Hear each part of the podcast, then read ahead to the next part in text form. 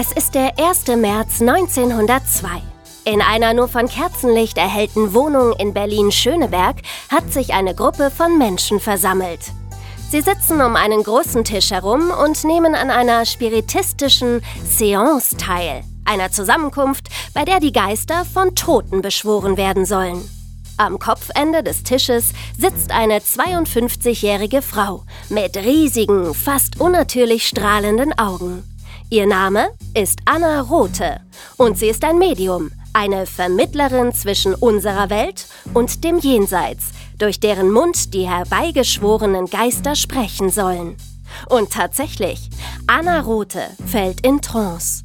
Ein unheimliches Klopfen ist zu hören und dann ertönt aus dem Mund der Frau die Stimme eines kleinen Mädchens und kurz danach die eines Mannes, des Theologen Huldrych Zwingli, der zu diesem Zeitpunkt bereits seit 370 Jahren tot ist.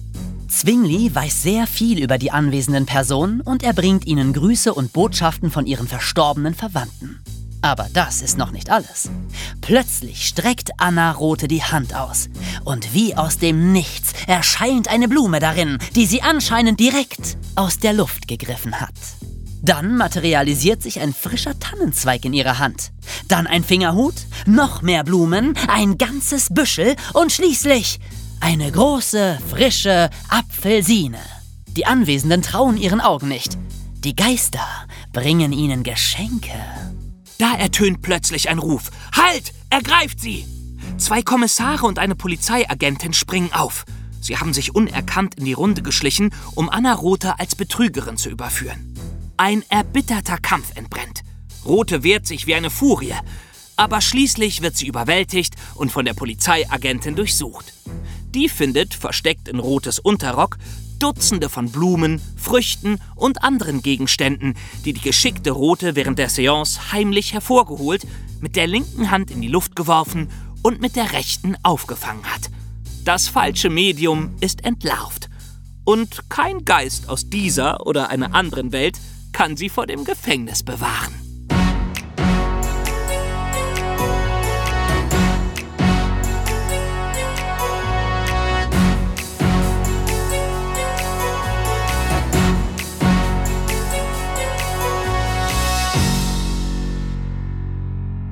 Hallo, hier materialisieren sich wieder Jonas, Emma? Und David, hi. Keine Angst, wir reden zwar heute von Geistersehern, aber nur von denen, die gar keine waren und nachweislich betrogen haben. Es wird also zum Glück nicht allzu unheimlich. Das ist hier ja immer noch ein Podcast über wahre Verbrechen und nicht über Horrorgeschichten. Zum Glück. Genau. Und darum erzähle ich euch gleich ein bisschen mehr über Anna Rothe, das falsche Medium. Aber um das, was passiert ist, noch besser zu verstehen, erkläre ich euch vorher erstmal, was Spiritismus eigentlich ist. Und am Schluss sehe ich mir mal an, welche spiritistischen Betrüger es noch so gab. Also, dann rufe ich jetzt die gütigen Podcast-Geister.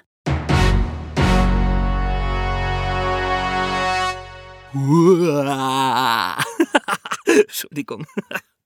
Was ist Spiritismus? Das Wort kommt vom lateinischen Spiritus. Das bedeutet nämlich Grillanzünder. Spaß. Es bedeutet Geist. Manche Leute glauben, dass die Geister der Verstorbenen weiterhin unter uns sind. Wir können sie nur nicht sehen oder mit ihnen kommunizieren. Mit dem Spiritismus sollen diese Geister beschworen, also herbeigerufen werden. Dazu braucht man meistens ein Medium, eine Person, die besonders empfänglich ist und durch deren Mund die Geister dann sprechen können. Dabei fällt das Medium normalerweise in Trance. Das heißt, es ist weggetreten und kriegt gar nicht mehr mit, was um es herum passiert oder welche Worte da aus seinem Mund kommen. Oder es tut nur so. Ja, oder es tut nur so, ganz genau. So wie Anna Rothe, die einfach nur krass die Stimme verstellt hat. Trotzdem haben ihr alle geglaubt, weil der Spiritismus damals um 1900 voll in Mode war. Die allererste Geisterbeschwörung war da nämlich noch gar nicht so lange her. Ziemlich genau nur 50 Jahre. Denn erfunden, wenn man das so nennen kann, haben den Spiritismus drei Schwestern aus Amerika. Leah, Margarita und Catherine Fox. Die hörten in ihrem Haus nämlich so unheimliche Klopfgeräusche, die sich niemand erklären konnte. Und bald merkte man, wo die Schwestern hingingen, da folgten ihnen diese Klopfgeräusche. Und nicht nur das, sie reagierten auf Fragen. Wenn die Schwestern darum baten, es solle dreimal klopfen, dann klopfte es auch dreimal. Und so fanden sie bald heraus, dass es Geister waren, die da mit ihnen kommunizierten und die mit den Klopfgeräuschen verschlüsselte Botschaften überbrachten. Als sie den Code erst einmal entschlüsselt hatten, konnten sie den Menschen all diese Botschaften verkünden. Und das taten sie auch. Am 14. November 1849 hielten sie in Rochester die erste spiritistische Seance der Geschichte ab, bei der die Gäste Geld bezahlen mussten, um die Botschaften der Geister zu hören. Alle glaubten ihnen, sie wurden zu richtigen Stars. Überall berichteten die Zeitungen über sie. Und sobald allgemein bekannt wurde, dass man Geister anscheinend beschwören kann, tauchten auf einmal überall Nachahmer auf. Tausende angebliche Medien, die plötzlich auch Nachrichten aus der Geisterwelt empfingen, jetzt auch auf andere Arten. Zum Beispiel, indem die Geister durch ihren Mund sprachen oder indem sich kleine Gegenstände auf einem Buchstabenfeld hin und her bewegten und Worte formten. Alles war möglich. Der Spiritismus breitete sich mit rasender Geschwindigkeit aus und schwappte sehr schnell auch nach Europa und Deutschland über. Und die Fox-Schwestern wurden reich und berühmt reisten um die Welt und hielten überall Seancen ab. Und waren sie denn wirklich Medien? Nein, natürlich nicht, das ist es ja gerade. Sie waren ganz einfach nur Betrügerinnen. Erst 40 Jahre später, 1888, gaben sie zu, dass sie die Klopfgeräusche mit ihren eigenen Finger- und Zehengelenken gemacht hatten. Hä, wie geht das denn? Ja, sie hatten das lange trainiert, schon als Teenager. Sie konnten mit ihren Gelenken so laut knacken, dass sich das wie Klopfen anhörte. Und sie mussten die Gelenke dabei nicht mal sichtbar bewegen. Das hatte alles als Teenagerstreich angefangen, sich dann aber verselbstständigt und irgendwann war der Zeitpunkt erreicht, wo sie nicht mehr zurück konnten. Und so haben sie 40 Jahre lang die Leute getäuscht. Die Leute haben sich aber auch gerne täuschen lassen, oder? Oh ja, die Leute wollten daran glauben. Wie das halt so oft ist. Das wäre ja auch wunderschön, wenn man mit den Verstorbenen sprechen könnte. Ich meine, ich würde so gerne noch mal mit meinem Opa sprechen und, und einfach hören, dass es ihm gut geht. Ich auch. Mhm. Tja, und das ist wohl auch der Grund, warum es den Spiritismus weiterhin gab und gibt. Die ersten Spiritistinnen, die Erfinderinnen des Spiritismus, wurden als Betrügerinnen entlarvt.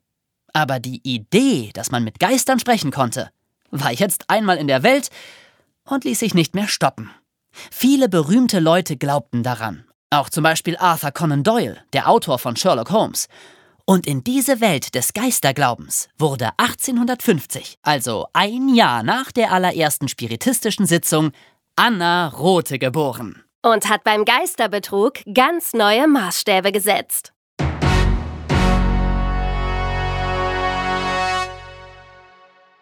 Was hat Anna Rothe gemacht? Wie gesagt, als sie geboren wurde, war die Idee des Spiritismus schon in der Welt. Und Anna muss auch schon ziemlich früh angefangen haben, sich als angebliches Medium zu betätigen. Denn schon 1884 wurde sie deswegen verurteilt. Allerdings nicht wegen Betruges, denn sie hatte kein Geld für ihre Seancen genommen, sondern nur wegen groben Unfugs. Grober Unfug? oh Mann, dann hätte ich aber schon oft verurteilt werden müssen. Aber hallo. Nein, Jonas, das, was du machst, ist ganz normaler Unfug. Echt? Du kannst übrigens auch heute noch wegen groben Unfugs bestraft werden. Nur heißt das jetzt Belästigung der Allgemeinheit. Im höchsten Fall musst du dann bis zu 1000 Euro Strafe zahlen. Ja, ich liebe Unfug. 1000 Euro ist doch ein Schnäppchen. Spiritismus wird aber heutzutage nicht mehr bestraft, wenn du den Leuten kein Geld abnimmst. Da kann jeder machen, was er will. Und Anna Rothe hat sich auch nicht beirren lassen und hat weitergemacht. Sie war schon früh ein recht bekanntes Medium und wurde sogar zu berühmten Leuten eingeladen, um ihre Fähigkeiten zu zeigen. Zum Beispiel zu Karl May. Aber so richtig berühmt wurde sie erst, als sie einen Mann namens Max Jentsch kennenlernte, der sofort erkannt hat, wie man mit ihr jede Menge Geld verdienen konnte. Er wurde zu ihrem Manager und ab da hat sie dann auch Eintrittsgeld genommen, nämlich zwei bis drei Mark pro Person. Das ist heute etwa das Achtfache, also 16 bis 24 Euro. Nicht allzu viel, aber das hat sich dann schon geleppert, denn es kamen viele Leute zu ihr und sie hat viele Seancen gegeben. Je bekannter sie wurde, umso mehr ist sie auch gereist. Nach Paris, Brüssel, Zürich, Breslau und überall hat sie für Geld dann ihre Geister beschworen. Vor allem drei Geister haben durch ihren Mund gesprochen. Friedchen, ein kleines Mädchen, Paul Fleming, ein berühmter Dichter des Barock, und Huldrych Zwingli, ein Schweizer Theologe und Reformator. Das Komische war nur, alle Geister haben breites Sächsisch gesprochen. genau wie Anna Rothe selbst. ja, dann waren das eben zufälligerweise alles Geister aus Sachsen. ja, Zwingli, ein Schweizer aus Sachsen, genau. Wie Jonas eben sagte, die Leute wollten einfach dran glauben. Aber sie waren vor allem auch deswegen überzeugt, weil die Geister Dinge sagten, die sie eigentlich gar nicht wissen konnten und die auch Anna Rothe nicht wissen konnte. Namen von Angehörigen, das Aussehen und die Kleidung von Angehörigen oder ob einer der Gäste mit einem anderen zerstritten war. All solche kleinen Dinge wussten die Geister. Was aber die Teilnehmer nicht wussten, Max Jensch, der Manager, hatte vorher heimlich Erkundigungen eingezogen und so wusste Anna genau über die Leute Bescheid, mit denen sie da zu tun hatte. Außerdem hatte sie immer die Augen offen, wenn sie angeblich in Trance war. Das heißt, sie hat die Leute unaufhörlich beobachtet, ihre Reaktionen analysiert und dann improvisiert. Ich sehe einen Geist hinter ihnen stehen, mit grauen Haaren. Ich kann nicht genau erkennen, ob es ein Mann oder eine Frau ist. Meinen Sie etwa meinen Vater? Der ist letztes Jahr gestorben. Ja, genau, Ihr Vater. Er trägt so einen seltsamen Anzug. Mit hohem Kragen? Ja, ja, mit hohem Kragen. Das ist ja unglaublich. So einen hat er immer getragen. Das kann nur ein echter Geist wissen. Das war jetzt vielleicht ein bisschen zu einfach, aber so ungefähr muss das abgelaufen sein. Die Infos, die sie nicht schon vorher hatte, hat sie dann den Leuten entlockt. Sie muss auf jeden Fall eine hervorragende Menschenkennerin gewesen sein. Und dann kamen natürlich die Blumen, die anscheinend einfach aus der Luft fielen. Darum nannte man sie auch das Blumenmedium. Dabei hatte sie alles nur in ihrem Unterrock versteckt, heimlich durch einen Schlitz im Kleid rausgezogen und dann erscheinen lassen. Ein billiger Zaubertrick. Jentsch hat immer dafür gesorgt, dass links neben ihr eine dicke Person saß. Die hat den anderen den Blick auf Annas linke Hand versperrt. Denn mit der linken hat sie die Blumen hochgeworfen und dann mit der rechten geschickt aufgefangen. Das muss sie sehr lange trainiert haben. Und dadurch, dass der Raum nur von wenigen Kerzen erleuchtet war, konnte man sowieso nicht alles gut erkennen. Und wurden denn die Leute nie misstrauisch? Wie gesagt, sie war eine gute Menschenkennerin und Jentsch auch. Wenn sie Leute so einschätzten, dass sie Ärger machen könnten, haben sie sie immer auf Abstand gehalten. Die Polizisten, die sie letztendlich verhaftet haben, mussten auch über mehrere Sitzungen erst ihr Vertrauen gewinnen. Am Anfang haben sie noch mitgespielt und so getan, als würden sie alles glauben, haben aber ganz genau beobachtet. Und dann haben sie erst Monate später zugeschlagen. Als sie Anna verhaften wollten, kam es sogar zu einem regelrechten Aufruhr, weil die anderen Gäste ihr helfen und eine Prügelei anfangen wollten. Es muss wohl 20 Minuten gedauert haben, bis sie endlich unter Kontrolle war. Vor Gericht traten dann mehrere Marktfrauen als Zeuginnen auf und sagten aus, Anna hätte die Blumen immer vorher bei ihnen gekauft. Sie wäre Stammkundin bei ihnen gewesen. Aha, und damit war sie dann wirklich überführt. Äh, ja, sollte man meinen. Aber sie hatte immer noch eine riesige Anhängerschaft, die ihr weiterhin alles glaubten. Da hieß es dann, ja, sie hat die Blumen zwar gekauft, das können die Geister ja nicht selbst, aber dann hat sie sie ins Geisterreich teleportiert, damit die Geister sie dann hinterher wieder erscheinen lassen können. Oh Mann. aber das Gericht hat das hoffentlich nicht geglaubt. Äh, nein, das hat sie dann zu anderthalb Jahren Gefängnis verurteilt, was ein bisschen viel ist, wenn ihr mich fragt. Für Unfug? Ja, finde ich auch. Schließlich war der Schaden ja nicht so groß. Heute hätte sie vielleicht eine Geldstrafe bekommen, aber das war eben eine andere Zeit. Max Jentsch jedenfalls, ihr sauberer Manager, konnte sich nach New York absetzen und wurde nicht bestraft. Tja, wie wir immer gehört haben, die Leute wollen einfach dran glauben, auch wenn immer wieder neue Betrüger entlarvt werden. Und darum war Anna Rothe auch nicht die einzige.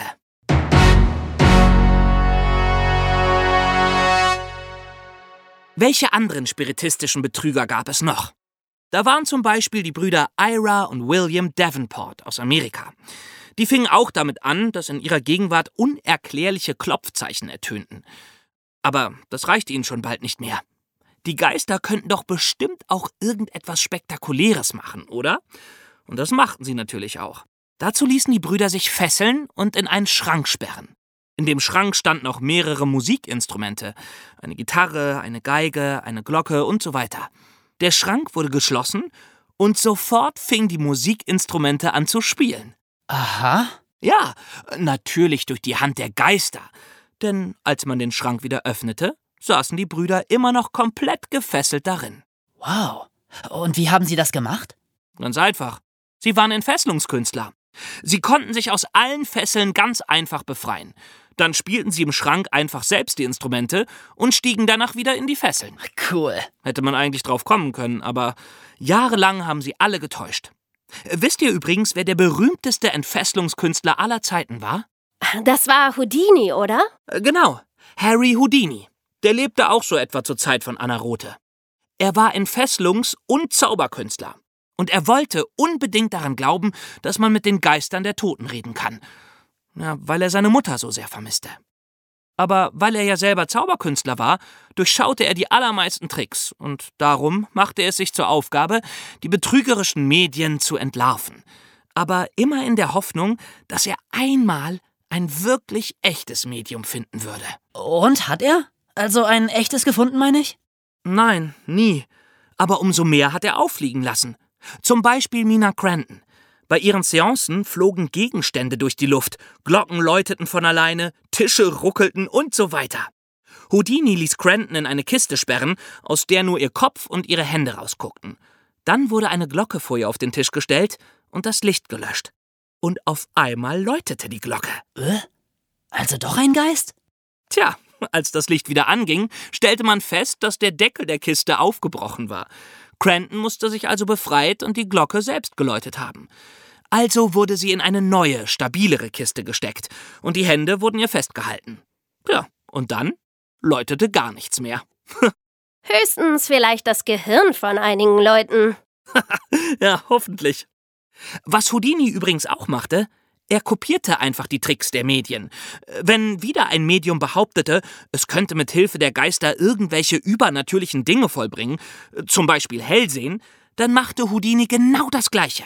Er verriet nicht, wie er das gemacht hatte, sagte aber, das ist nur ein Trick. Und dass ich ihn nachmachen kann, ist der Beweis, dass es nur ein Trick ist. Denn ich habe keine übernatürlichen Fähigkeiten. So einfach. Das heißt, bei manchen Dingen weiß man bis heute nicht, wie sie gemacht worden sind. Nein, man weiß aber, dass sie absolut nichts mit Geistern zu tun haben.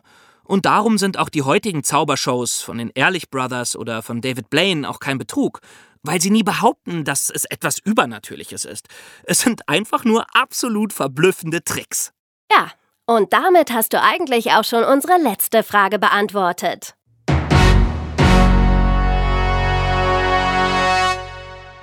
Könnte das heute auch noch passieren?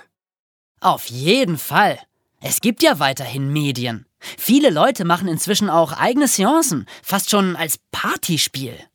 Tischrücken. Tischrücken, genau, oder Gläserrücken. Ich würde aber sagen, das ist heute nur noch in seltenen Fällen strafbar. Viele Leute gehen mit ganz großen Zweifeln zu so einem Medium. Na, wer weiß, ob das alles so stimmt, ne? Und wenn sie dann trotzdem freiwillig Geld zahlen, pff, dann ist das wohl kaum noch ein Betrug. Ja, es sei denn, das Medium nutzt irgendeine Zwangslage aus, manipuliert die Leute oder knöpft ihnen besonders viel Geld ab. Genau. Das ist wohl das, was man eine rechtliche Grauzone nennt. Weder ganz falsch noch ganz richtig. Und es kommt immer auf den Einzelfall an.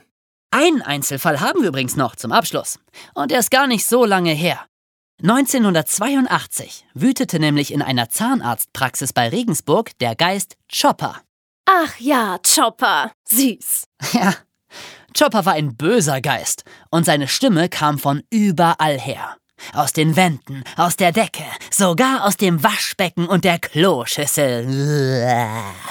Chopper beschimpfte die Patienten und stieß die übelsten Beleidigungen aus. Wochenlang untersuchten die Polizei, Fachleute und Fernsehteams aus der ganzen Welt die Angelegenheit.